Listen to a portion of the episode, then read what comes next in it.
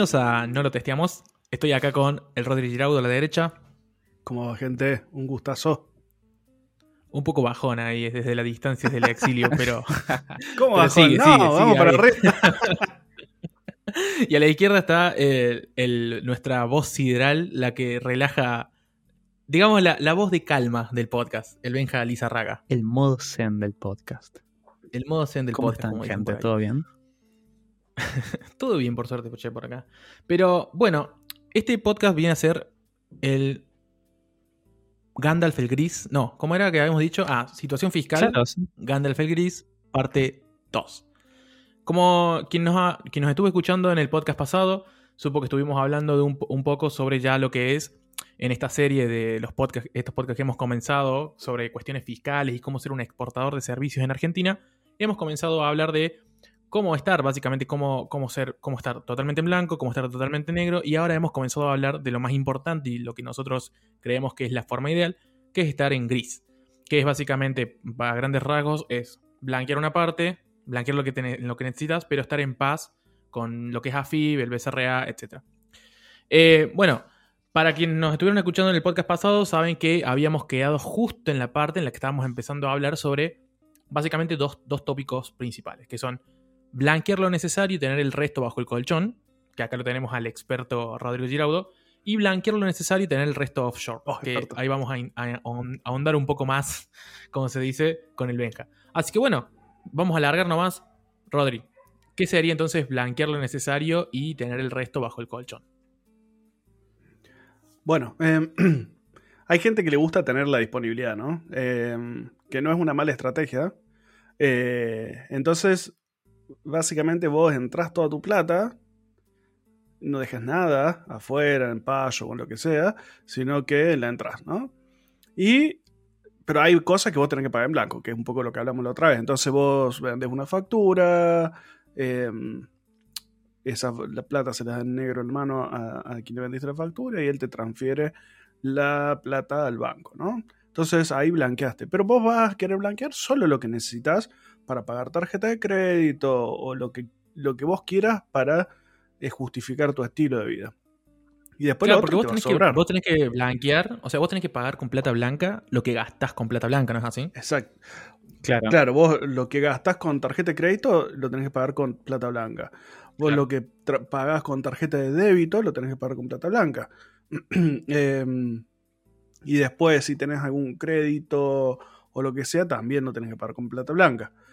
Entonces, eso es lo que vos querés blanquear. ¿sí?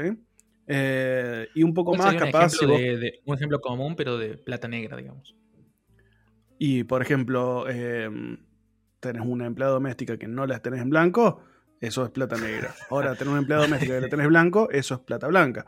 Eh, qué sé yo, vas al kiosco y en vez de pagar con débito, paga con la, con la plata negra. Vas al súper y trata de no pasarte de 10.000, no me acuerdo ahora cuánto era el límite, eh, para pagar con, con efectivo, ¿entendés? Entonces, eh, ah, no, no sabía de- que había un límite en el supermercado Sí, sí. para pagar. Sí, cuando, vos, cuando te pasás de, creo que 10.000, ahora no me acuerdo si lo han actualizado el monto, te piden el DNI para declararle a la FIP que vos estuviste gastando más de esa plata en supermercado. Igual Entonces- muchas veces lo que Ah, hacen es eh, co- cortar, lo, te lo cortan y te hacen otro, otro, otro Claro. ticket después. Sí, Sí, ya boludo. Echa, echa la ley, echa la Sí. trampa, ¿o no? Claro, ahí está. Pero los super grandes no te lo hacen, solo lo- los chiquitos. Em, si vos vas, qué sé yo, al hiper libertad gran, más grande de ahí en, en Poeta Lugones, poner esos no te lo van a hacer. Porque pueden tener problemas después por hacer eso. Entonces, Claro. básicamente vos lo que, lo que vas a hacer es tratar de pagar la mayor cantidad que puedas en negro. Porque la plata blanca te cuesta. O sea, la plata blanca te cuesta eh, el, el costo del, de al que le vende la factura. eh, ah, porque estamos pasando ya a responsable en cripto, ¿no? Eh, entonces vos cuando vendes factura, capaz... Ah, bueno, tendríamos que profundizar en eso. Pero ahora, ahora llegamos a eso.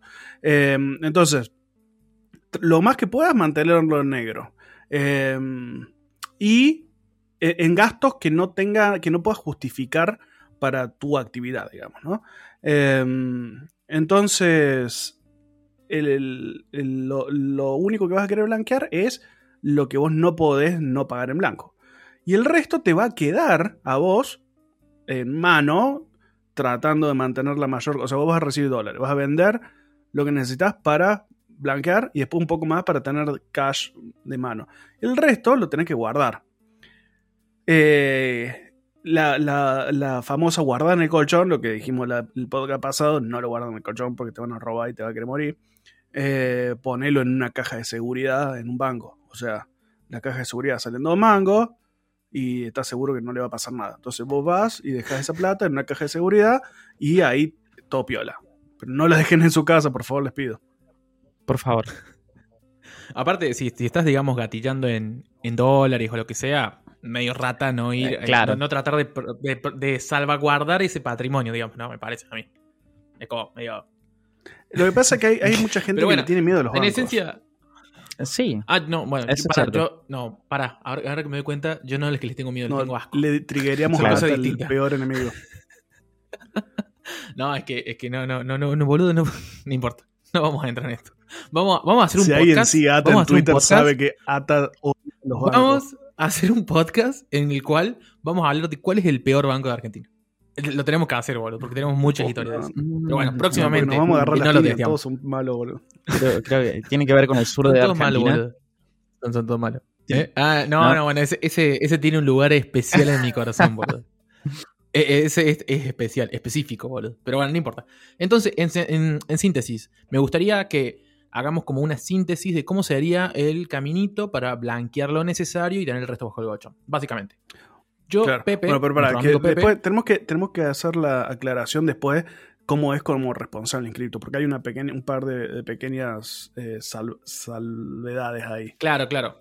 No, no, no. Va- Vamos, vamos, vamos por partes. Primero, Pepe, ¿no? Nuestro amigo Pepe, agarra y él está ganando en dólares, en euros, en cripto, en lo que sea. Una moneda que no es pesos. O en especia, no importa. Él está ganando en el exterior, en una cuenta del exterior. Ya sea Pioneer, Bank of America, un banco suizo, una, cualquier cosa. Pero Pepe vive en Argentina, entonces tiene gastos en Argentina. Por ejemplo, ¿qué gastos puede tener en Argentina? Bueno, el, el alquiler, la prepaga, eh, cosas que por lo general cuando estás en relación de dependencia te lo, ya está cubierto por la empresa, se hace cargo de la empresa, vos ahora te tenés que hacer cargo. Y vos no podés ir y decirle a Swiss Medical o a vos de, che, te estoy pagando 10 lucas por mes y no declarar de dónde sale esa plata, porque es raro. es raro que, o sea, nadie inventa plata de la nada, ¿entendés? Y la FIM no es pelotuda, se da cuenta, es como, este chabón tiene tantos gastos en blanco y tiene estos ingresos en blanco, digamos. No, no hay correlación. Y ahí puede venir el amigo de Pepe y decir, eh, bueno, pero Pepe, ¿cómo haces para blanquear eso? Y Pepe ahí puede agarrar y decir, no sé, no, pasa que mi vieja me manda plata todos los meses, ponele. Bueno, es posible, pero en ese caso tendría que haber una transferencia todos los meses de parte de tu vieja hacia vos. Claro. O sea, o una a extracción lo que, de lo que- lo que único que quiero, claro, lo único que quiero decir acá es que mucho cuidado con eso de, no, yo voy a declarar mi plata como si fuera una- un préstamo de mi vieja, un préstamo de mi viejo. No es escalable y Tiene que tener eso. trazabilidad. Yo les voy a contar una anécdota, les voy a contar una, una anécdota que me pasó a, A mí. ver. No hace mucho, pero yo, ¿cuándo fue en... ¿Cuándo fue que, que- que estuve viajando? Que me tuve que volver. Eh, En tenía, marzo. tenía que viajar. Puede ser, en, marzo del 2019 creo. Yo tenía que viajar. Y entonces necesitaba unos dólares de más, como po- porque justamente para viajar. Y le pedí entonces a mi vieja que me prestara unos dólares. Ponele, eran 300 dólares, no me acuerdo cuánto era. El tema es que ella agarra y me los manda al banco. A mi cuenta del banco, una transferencia normal. Yo me acuerdo que acababa de entrar Fernández, si no estoy mal. O era el último época de Macri. La verdad no me acuerdo. No me acuerdo ni cuándo entró, ni cuándo entró Cos. Pero me acuerdo que ya estaban empezando a romper los huevos con los movimientos de plata, digamos. Y yo en esa época también había tenido varios movimientos de pesos, no grandes, sino movimientos de pesos, porque ponele, le había prestado a un amigo, después me lo había devuelto, yo se los había prestado en, negro, digamos, y él me lo había devuelto a la cuenta del banco, etc. Y cuando fui al banco, eh, ojo, y estas, y estas transacciones eran de otro banco. Esto, eh, o sea, yo, yo tenía el Santander, que también tiene un lugar en el corazón, y tenía el Galicia, si no estoy mal en ese momento ya. Fui, y bueno, voy por caja, qué sé yo, muy pituco ahí, queriendo retirar los dólares. Y bueno, viene así, ¿viste? Y estaba el chabón de la caja, me dice, bueno, ¿qué quieres hacer? Quiero retirar los dólares. ¿Cuántos? Todos. Bueno. Se pone ahí a ver. No sé si se escucha en la pantalla, pero. tecleaba. tecleaba en la, en la computadora, yo no sé qué hacía porque no te muestran. Y, no- y se demoraba, ¿viste? Ya era medio raro, se empezó a poner incómoda la cosa. Yo no entendía qué pasa. Y me dice el guaso. aguárdame un momentito. Y se va. Y me, y me dejó ahí, ¿viste? No, no, no, claro, me dejó ahí, boludo. Yo quedé ahí, no sé si fueron 5 o 10 minutos cortando clavo. Yo decía, bueno, ¿qué mierda pasa acá, boludo? ¿Viste? Igual yo estaba tranquilo porque no había hecho nada ilegal, pero no entendía ni bosta, ¿viste? Cuando cae otro guaso y me dice, hola, señor Herrera, ¿cómo anda? ¿Qué? Eh, bueno, yo soy el, no sé, no, no sé si era el gerente, pero era como el encargado ahí de esa área y me dice, y tenía un papelito y en el papelito tenían todas mis transacciones, todas, todos los ingresos, todos los egresos de la cuenta en pesos y todos los ingresos, todos los egresos en dólares. Y me dice, ¿de dónde se... est- estos dólares, dice, vienen de eh, tal fulana. ¿Quién es? Así, pero derecho, ¿no? Ni siquiera, nada, ¿quién es? Y yo le digo, no, es mi mamá, le digo, no sé qué. Ah, es su mamá. Y claramente tiene distintos apetitos a mí. Claro. Y me dice, ah, ¿y esta otra de quién es? Ah, es mi hermana. Le digo, es mi hermana. Claro, y como, y yo, yo, te- yo estaba, empecé a cortar clavo porque un amigo también me había prestado unos dólares y también estaba la, la transferencia ahí, boludo. Ah, ya me acordé por qué es. Porque en esa época estaba todo esto, ¿te acordás de los coleros que los mandaban a, les mandabas plata, te compraban los dólares con su cupo y Sí. te los devolvían a tu Claro, cuenta sí. retirabas? Claro, y después dice, ¿y estas transferencias en pesos qué son? y yo no me he dado cuenta, pero si te pones a verlo desde la perspectiva del chabón del banco, tenía mucho sentido de decir, che, esta plata te la mandaste a otra persona y está coleando, coleando, ¿entendés? Y yo le digo, no, qué sé yo, me prestó un amigo, no sé, no sé, la verdad que le dije. O sea, muy sincero yo, ¿viste? Yo creo que me vio la cara y dijo, este, este pobre pelotudo no está haciendo nada. Y me dice, bueno, mira, eh, te vamos a dar los dólares ahora, te vamos a dar la plata, pero no lo vuelvas a hacer porque si no te vamos a tener que dar de- baja la, la cuenta, básicamente. Ca, Yo salí con huevos la en la garganta, boludo. Chupame el pengo, así por, por atrás, ese banco de mierda. Pero bueno, en fin, ¿ve? eso lo resuelve el Bitcoin Claro. pero no importa. En fin, espacio publicitario se cierra aquí. Esa es la anécdota, digamos. Y entonces ese es el problema. El problema es que cuando vos empezás a pagar cosas en blanco, por así decirlo, con plata en negro, eh, la FIB y los bancos les empiezan a saltar alarmas, digamos. Así como a mí me saltó una alarma pelotuda por simplemente mover plata que es mía, lo cual para mí no tiene ningún sentido, pero bueno, eh, existe y está ese riesgo. Entonces, no lo hagan y las cosas que gastan en blanco, páguenlas con plata en blanco. Y entonces eso nos lleva al punto que dice Rodri. ¿Cómo conseguís esa plata en blanco, básicamente? Entonces, bueno, entonces Pepe, volviendo al ejemplo, tiene sus dólares en una cuenta de Payoneer, por ejemplo, que es el caso más común. Bueno, Pepe necesita meter esos dólares aquí, o sea, se necesita hacer de esos dólares acá en, acá en Argentina, digamos. Bueno, ¿cuáles son las formas que tenés para hacerlo? Vos, Rodrigo, vos, Benja, ¿qué, qué piensas? ¿Cuáles son las que ustedes saben? Las que les contaron. Bueno, ahí tenés. eh, yo hago un recap de las que ya hablamos. Eh, vender la factura y recibir la plata en mano. eh, a- hacer que un- eh, tu papá o tu mamá te transfieran plata en forma de préstamo. Em, Pero esa es peligrosa. Esa es Sí, peligrosa. es peligrosa. Por eso. La más prolija es vender una factura, digamos. Em, A ver, para, para que la audiencia sepa, ¿qué es vender una factura? O sea, una definición, dale. creo que esto, esto lo, creo que lo tocamos el, el episodio pasado igual. Em, Puede ser. claro. va, rápido. Que estaba con, Eh, con sí, lo sí, del lo tocamos. 10% que Va- habíamos dicho, sí. Va rápido. Sí, Vos sí, sí, agarrás, sí, haces una factura a, a una empresa. eh, la, la empresa te transfiere la plata por esa factura. Vos vas y le das la plata en mano. Eso. Y después tenés esta de los padres con préstamo. Después tenés. ¿Qué más tenés? No sé si hay mucho más che para blanquear. Eh, bueno, Eh, si no, ya sos sea, más hardcore, no. puedes tener un negocio y decir que vendés más de lo que realmente vendés. Pero bueno, eso ya tenés. Claro, pero ahí ya está. sí, Ya sos sea, más bueno, hardcore. todo es ilegal en realidad. Todo lo que se habla es ilegal, pero en realidad eso es lo más ilegal entre las ilegalidades que hay, digamos. O sea, Claro, es, claro, es lo ilegal que ilegalila todo lo ilegal. Todo lo- no claro, sé cómo claro. decir el chiste. Es, es- pero es básicamente el es, lo lavado, más ilegal, eso boludo. es lavado de dinero de manual, digamos. o sea. Eso es lavado de plata. Te vas, vas a la cana. Eh, onda, realidad, me hace creo acordar que- a Breaking Bad eso, boludo. Claro, es como. no, el lavadero de agua. droga o y a bueno. CF. o a- Digo, eh, Por favor, ahí, ahí- que ojalá que nuestra editora le ponga un pip a esto, porque si no nos mandan a Bauer, bolu- Bauer, boludo. Che, bueno, en, síntesis, sí. O sea, la, la onda es esa, es blanquear ese dinero, eh, pero blanquear solamente la parte que vos querés. Entonces, básicamente es, vos tenés que tener un financista, una cueva, un arbolito, no- depende cómo lo decís, depende de la parte de Argentina, le dicen de una forma. Esa persona te cobra una comisión, por ejemplo, 5%. Por ende, si vos querés traer mil dólares, vos tenés que pagar eh, 50 dólares. El 5%, ¿no? Sí. Depende del, depende el. Bueno, en este caso. Sí. Ah, no, O claro. sea, en este caso, En este caso, vos- le cobra ponele el que, el, 5%. que- ponele que el financista te cobra un Sí, sí, 5%. sí, sí.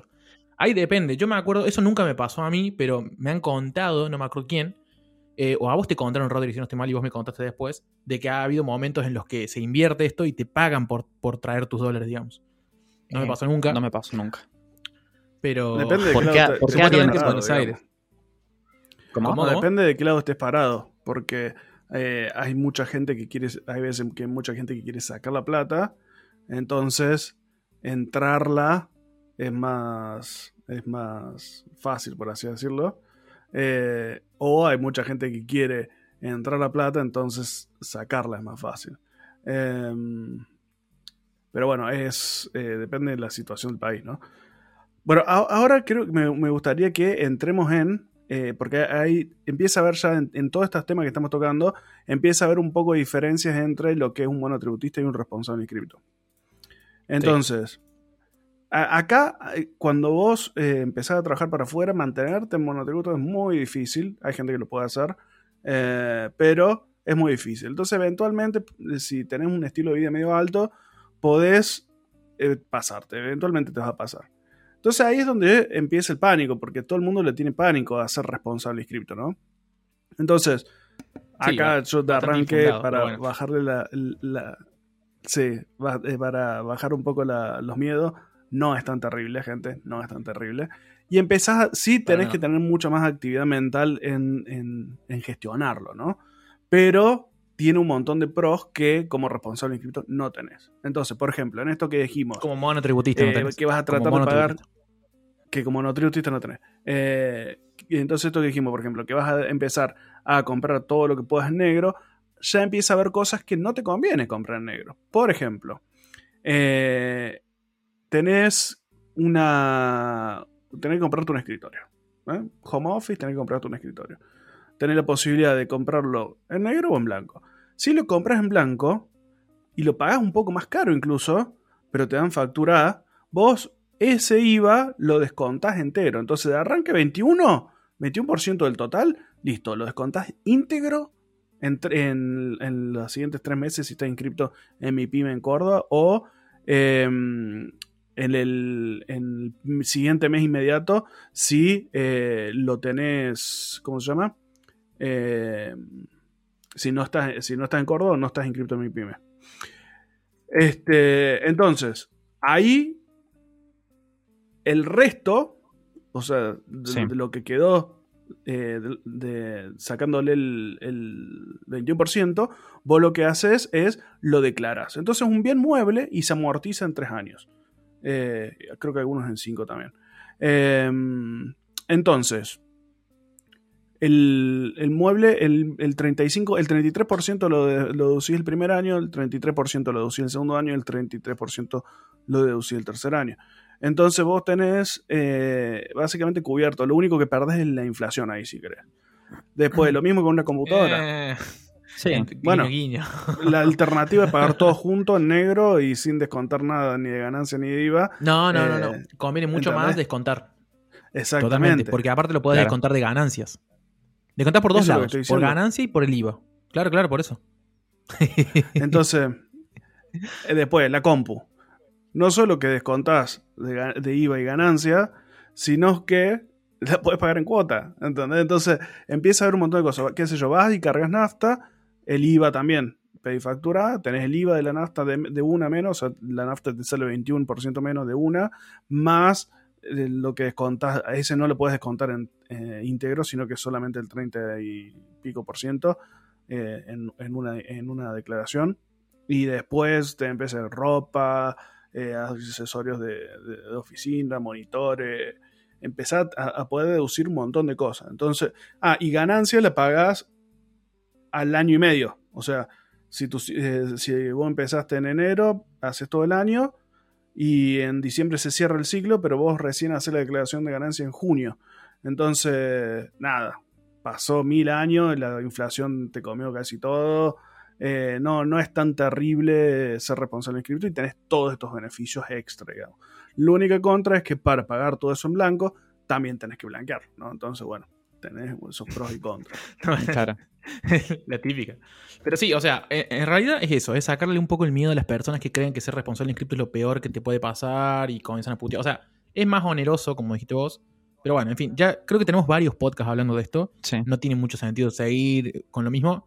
Pero, gente, de última, si tienen miedo con este tema de ser responsable, pasarse, etcétera, vayan y hablen con un contador. Es lo mejor que pueden hacer.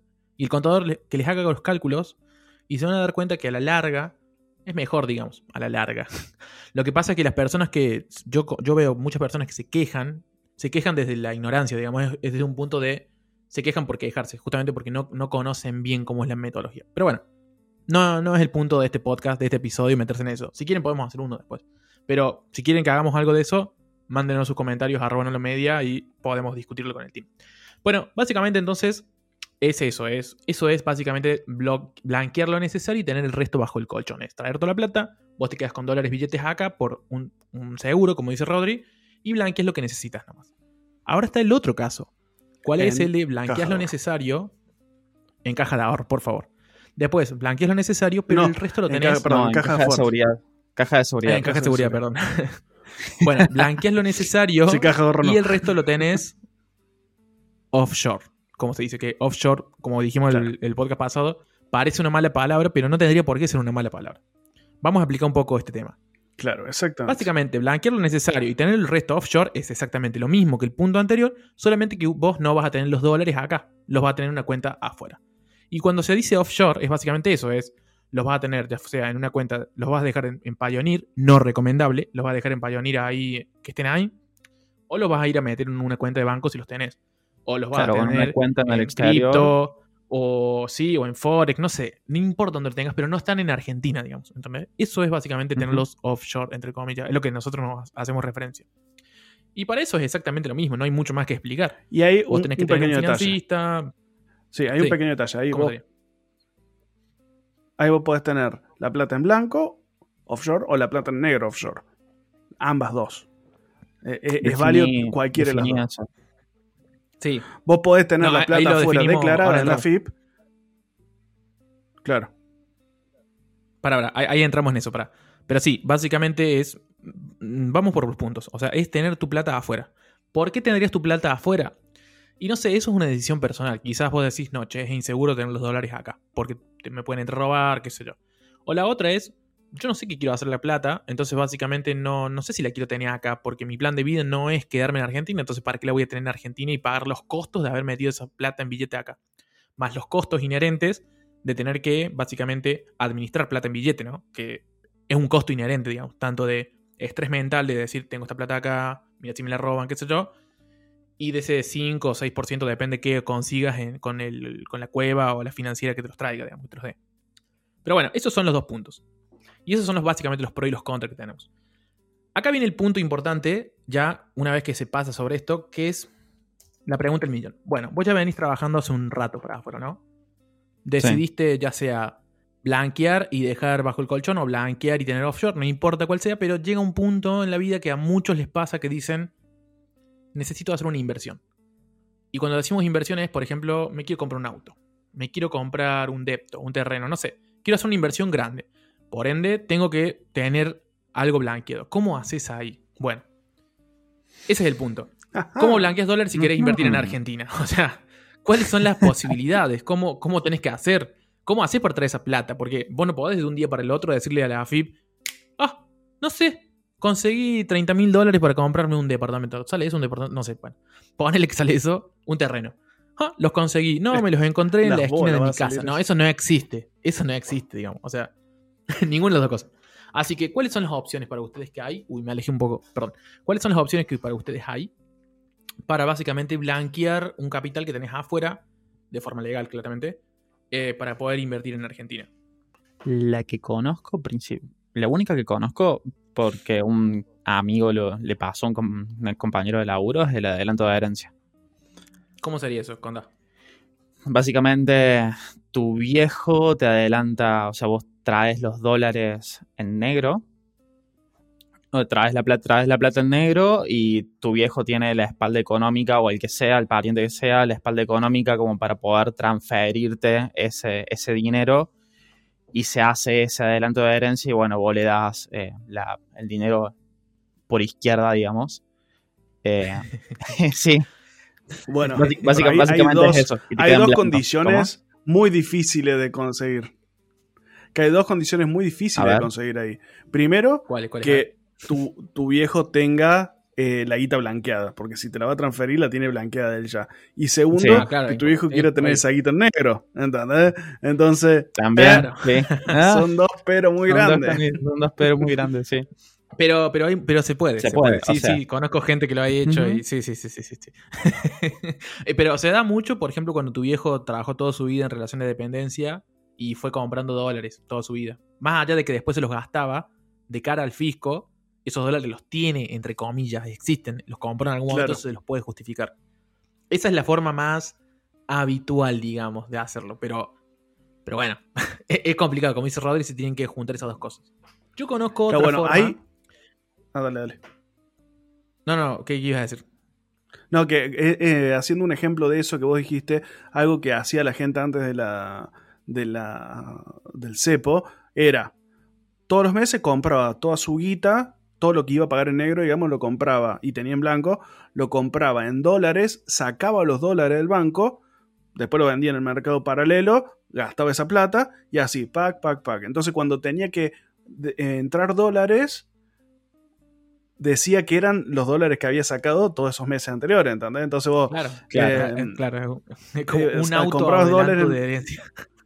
Claro, entonces vos agarrabas, qué sé yo, comprabas, compraba, no sé, poner 500 dólares todos los meses y los sacaba. Comprabas y los sacabas, comprabas y los sacabas. Entonces, no sé, en, en un año podías, eh, son 5 mil dólares, eh, 6 mil dólares, que no, miento. Bueno, hagan la cuenta matemática ustedes. No. Eh, que, que vos podías volver a depositar eh, como que los tenías, ¿entendés? Y nunca lo tuviste porque en realidad Claro. los gastabas, Claro, claro, sí, tal cual. pero de pronto los blanqueaste por eso.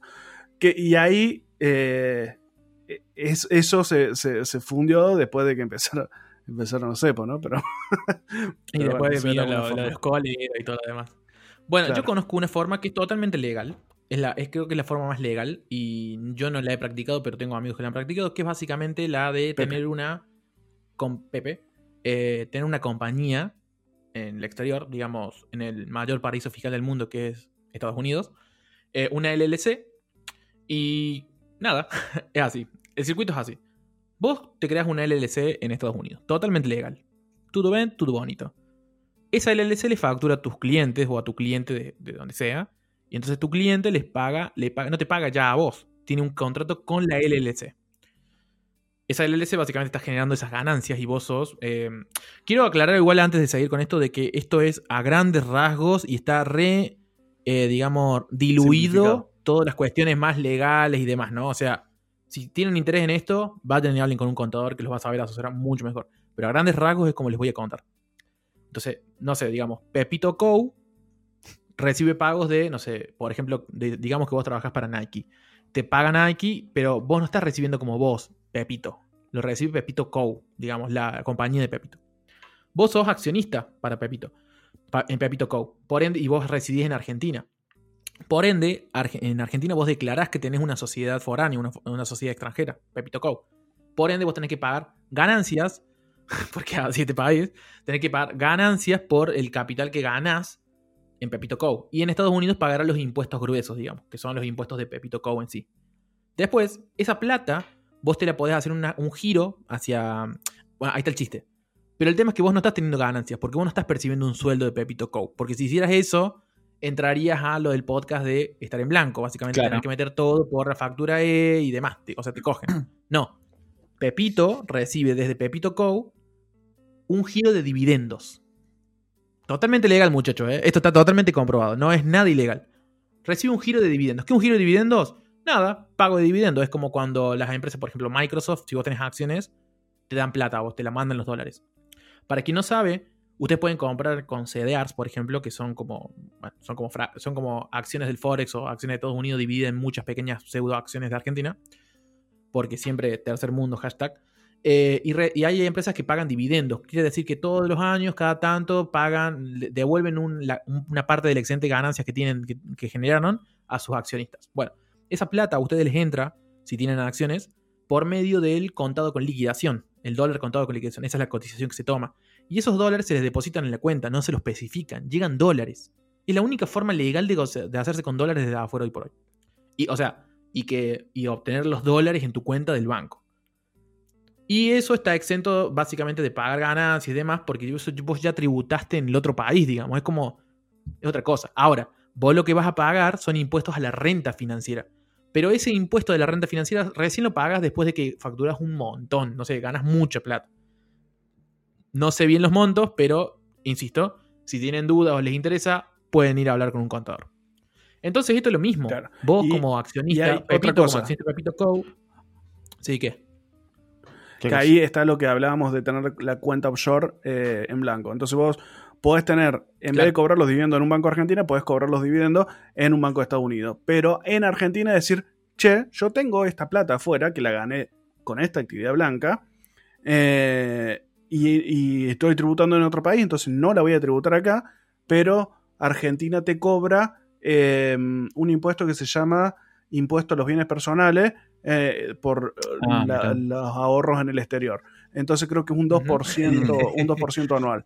Sí, Entonces, Sí, claro, entonces que por algún lado decir que paja, porque ese 2%, poner que vos la tenés la plata quieta ahí, 2% todos los años, eventualmente te, va- te va a comer todo. Pero lo que vos tenés que hacer es, que ahí me imagino que Ata va a querer también meter bocado, es la tengo afuera, pero la invierto que en algo que me dé más de 2% o, o dos, eh, más del 4%, porque poner un promedio de 2% de inflación en Estados Unidos del dólar, más el 2% que te cobra la Argentina por tener la guita afuera, entonces algo que te dé más que el 4% como para que la plata no se vaya diluyendo, digamos.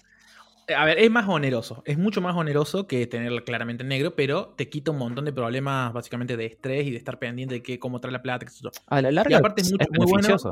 A la larga te No, obvio. Sí, O sea, es beneficioso, insisto, si vos tenés un plan para estar en Argentina, si vos te vas a querer quedar aquí. Si vos te vas a querer ir a otro lado, no tiene mucho sentido. Mejor seguir la de blanquear lo necesario y tener todo afuera y ya está. Claro. Si no, ¿para qué? Pero sí, la verdad que son medio raros y son bastante falopa los impuestos que pagamos, como todos saben. Y hay impuestos que no habría que pagar, son como se duplican con eh, impuestos en otros lados. Pero bueno, en fin. Echa la ley, echa la trampa. Es la forma de, de tener blanqueada la plata, ya sea afuera o acá. Y pagar en- dentro de todo pocos impuestos, si se quiere. Pero bueno, en fin. Eh, ahí igual hay un par de temitas que eso, insisto, vayan a hablarlo con un contador porque no es tan directo. O sea, ustedes, imagínate que vos estás viviendo en Argentina, pero estás tributando en, otro país. Entonces la AFIP que dice, che, flaco, vos no podés estar haciendo esto, tenés que tributar acá también, porque básicamente estás viviendo y usando, entre comillas, los servicios del país. Entonces, es un poco más oneroso, hay un, poco, un par más de cosas que se pagan. Pero como dije, esto simplemente es la versión diluida y bien cortita y al pie de cómo sería la, la metodología. Pero es básicamente eso, es, es tener una LLC afuera, la LLC factura por vos y te manda la plata en formato de dividendos. Es totalmente legal, no, eso lo, no, ni siquiera, eh, nada, como dije, es totalmente legal. No hay, no hay mucho más para, para abordar, digamos. Y esa es la forma, digamos, totalmente blanca, si se quiere, que, como saben, estar en blanco es caro, pero estar en negro es más caro también, o sea, te cuesta más. Te limita mucho. Mm, te limita Sí. mucho más, sobre todo si querés invertir y demás, qué sé yo, es como, ese, ese es el problema en sí, no sé. No sé si ustedes han tenido, así digamos, experiencia con algo, con alguno de estos metodologías o no. No, yo, eh, la verdad, a ver, tengo afuera, pero no en una LLC, no. Pepe tiene o afuera. sea, Pepe tiene afuera, tiene no yo, Pepe perdón. Pepe tiene afuera una en Pioneer y, o sea, estoy en, está en el gris ese como monotributista. Y la verdad que es súper cómodo Pepe con eso. Después vienen, hay muchos que te van a decir ahora, ya lo estoy viendo en los comentarios, que van a decir, no, pero yo puedo tener todo en cripto y después el cripto me subió, no sé, compré en Bitcoin en 17 mil, me subió en 60 mil, vendí y me hice un montón de plata. ¿Cómo declaro esa plata? ¿Cómo la blanqueo? Este es un caso habitual de inversión. Es lo que estaba diciendo Rodri recién. ¿Cómo hacer para que esa plata que tenés afuera no, no pierda, digamos? Porque vos querés generar más plata. Eh, bueno, ahí, insisto, vayan a hablar con un contador, porque básicamente depende del país donde esté, depende cómo van a meter la plata, el cripto está regulado de distintas formas y, por ejemplo, acá en Argentina ahora están haciendo que, creo que ya está la ley o está a punto de salir, que vos pagues impuestos por los criptos que tenés, digamos. Me parece una estupidez, pero bueno, está ahí, digamos. Y bueno, creo que esos son los circuitos más que nada que hay, digamos, ¿no? No sé si hay algo más que, que se pueda agregar a estos circuitos de cómo ser un exportador. En esencia, es eso, es, uno tiene que tratar de estar lo más blanco posible, pero sin que te metan, digamos, eh, por decirlo de una buena forma, sin que te estafen.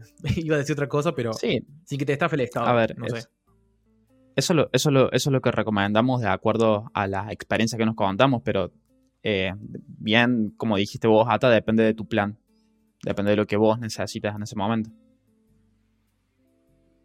Ahí yo quisiera hacer un- una pequeña profundización a lo, de las L, en lo de las cuentas offshore. Em, que lo tocamos muy por arribita. Em, hay, bueno, primero esto que, hablábamos, que en Argentina parece mala palabra, ¿no?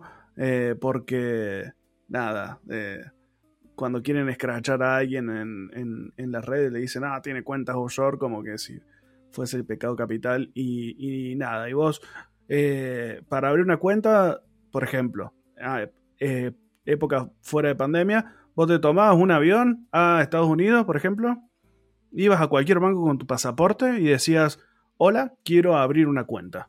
Y te la abrían ahí de una y vos ya inmediatamente podías empezar a operar. Em, Claro. Conozco Es que mucha en gente, cualquier país serio del mundo esto que funciona fueron así. así. Vos podés tener, vos podés tener Claro. banco en cualquier lugar. No es que tenés que tener tu plata eso sí acá. O sea, vos- es una locura decir que no, vos no podés sacar tu plata. Vos la tenés que tener acá sí o sí. O sea, vos podés invertir donde vos quieras. Claro. Es un país. Porque o sea, Claro. se supone que vivimos en un país libre. Entonces, Exactamente, eso, eso, eso es lo- el- la mayor crítica que se le hace, eh, sobre todo a todo el, el pensamiento marxista, en el que eh, uno cuando gana la plata y paga los impuestos que le corresponden, la plata es de uno y puede hacer con esa plata lo que el culo le cante, ¿no? Eh, pero la gente juzga eh, qué haces con tu plata. Eh, pero técnicamente hablando, dejando las opiniones políticas de, eh, de lado, técnicamente hablando, vos podés abrir la cuenta afuera y meter toda la plata que quieras. Eh, y, y está y, y puede ser completamente legal si vos metes plata que declarás, ¿no? Em, si vos de pronto no declaras la cuenta con la plata, bueno, eso ya es el gris es que estamos hablando. Pero vos podés tener toda la plata afuera y eh, lo podés tener en varios países incluso. Eh, vos podés decir, bueno, esta plata la quiero tener en tal lugar, esta otra en tal otro lugar, y, y vas creando cuentas en diferentes países. Bueno, te sale medio caro el pasaje, pero eh, técnicamente lo podés hacer. Ah, Ahí quiero, ahí quiero tirar una, quiero tirar una que eh, un beneficio de esto es de estar en gris, básicamente. Esto de poder tener eh, una situación fiscal regular en Argentina. Para quien no sabe, uno de los beneficios de estar, digamos, en este gris aquí en Argentina es que uno puede acceder a la banca, a la banca tradicional. Por ejemplo, no sé, vas y te abrís una cuenta en el Santander, en, en bancos buenos. Ay, por Dios, voy a tener. Bueno, yo cuando digo un banco bueno, es un banco internacional, un banco que tiene sedes en muchos lugares. ¿Y por qué esto es beneficioso? Por ejemplo, Santander, HSBC, eh, Citi, que ya no existe más, que es el de Santander. No sé qué otros bancos internacionales hay acá. Galicia no es internacional, es de acá.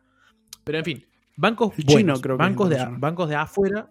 Ah, el ICBC, por ejemplo, pero no- ese no conozco. Pero en fin, estos bancos por lo general dan servicios a clientes que supuestamente tienen mucho caudal de dinero. En HSBC es Premier, en, en Santander es Select, por ejemplo. Y yo sé, por ejemplo, que eh, si vos, por ejemplo, justo es el caso de uso de ahora, digamos, eh, plena pandemia, vos no podés viajar. Bueno, en realidad sí, pero ponle que no pudieras viajar. Y vos necesitas abrir una cuenta afuera. Hay bancos que te permiten, por ser cliente de una cierta categoría aquí en Argentina, abrirte automáticamente una cuenta en otro lado con simplemente mandar unos mails. Es el caso del Santander y el caso del HSBC. Y por ejemplo, el HSBC tenés que ser Premier, por ejemplo. Tenés que ser básicamente un cliente que gana mucho dinero. Mucho dinero, ponele es más de 150 mil pesos al mes, supongo. Algo así. Algo que un monotributista cobrando para afuera está blanqueando lo necesario, por ejemplo. Claro.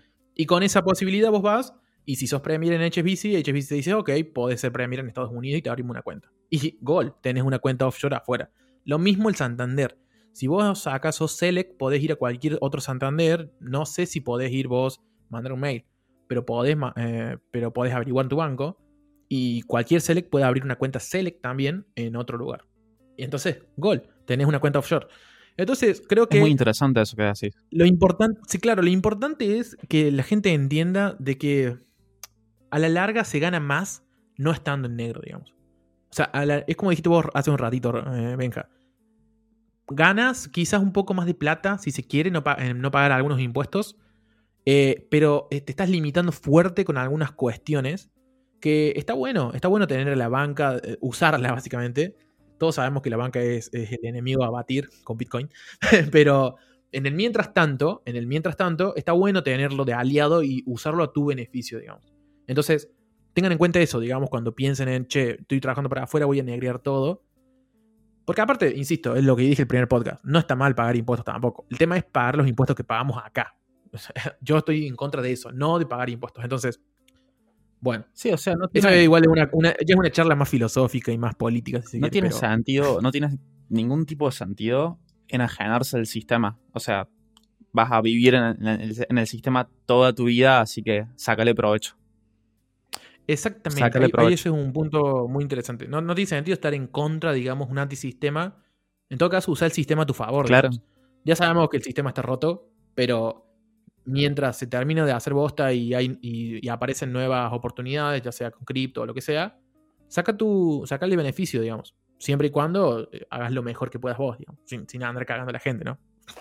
Pero bueno, no sé si usted tiene algo más para agregar, pero creo que acá se cierra y esto ya sería completaríamos todo el camino de cómo ser financieramente Gandalf el Gris, digamos. Este nombre que salió, salió del Twitter, no sé quién nos lo mandó, pero felicitaciones porque alto nombre. Alto nombre. No, yo voy a repetir lo, que dije al final del podcast pasado. Edúquense financieramente. Edúquense financieramente porque hay muchas posibilidades de hacer, hacer plata, digamos. Ya sea en cripto o, o, hacer inversiones. Aparte que una cuenta afuera, una offshore, que está mal dicho como se dice, te abre un abanico de posibilidades de inversión afuera que es imposible de pensar acá. Por ejemplo, acá podés comprar a los CDRs estos, digamos.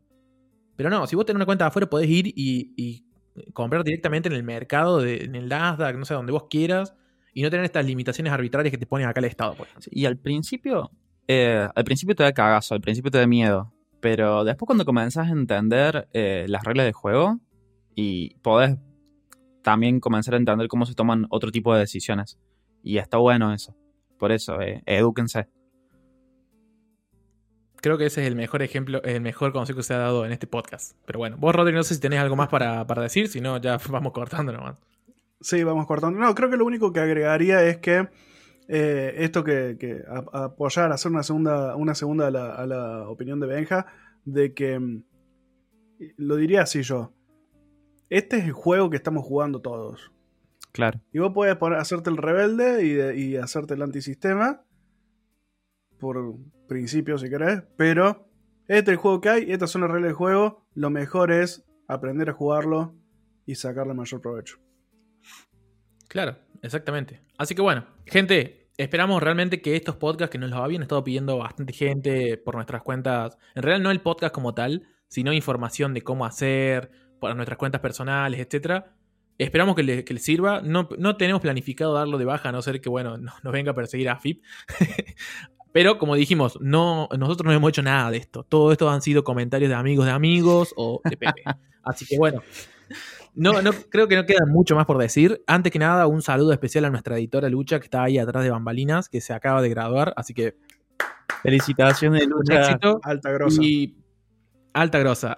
Ella, ella es la la encargada de que este audio salga bien. Y no saben la cantidad de blooper que hay por abajo y bueno, todavía no lo hemos largado. Eventualmente algún día. Pero bueno, gente, muchas gracias por estar del otro lado. Por favor, mándenos feedback, eh, arroba no lo media en todas las redes. Si quieren, si quieren que hablemos de algo en específico o tienen alguna idea sobre algún tema para tocar, es el momento. Así que muchas gracias por escucharnos. Nos vemos la próxima semana. Chao chicos. Bye. Abrazo.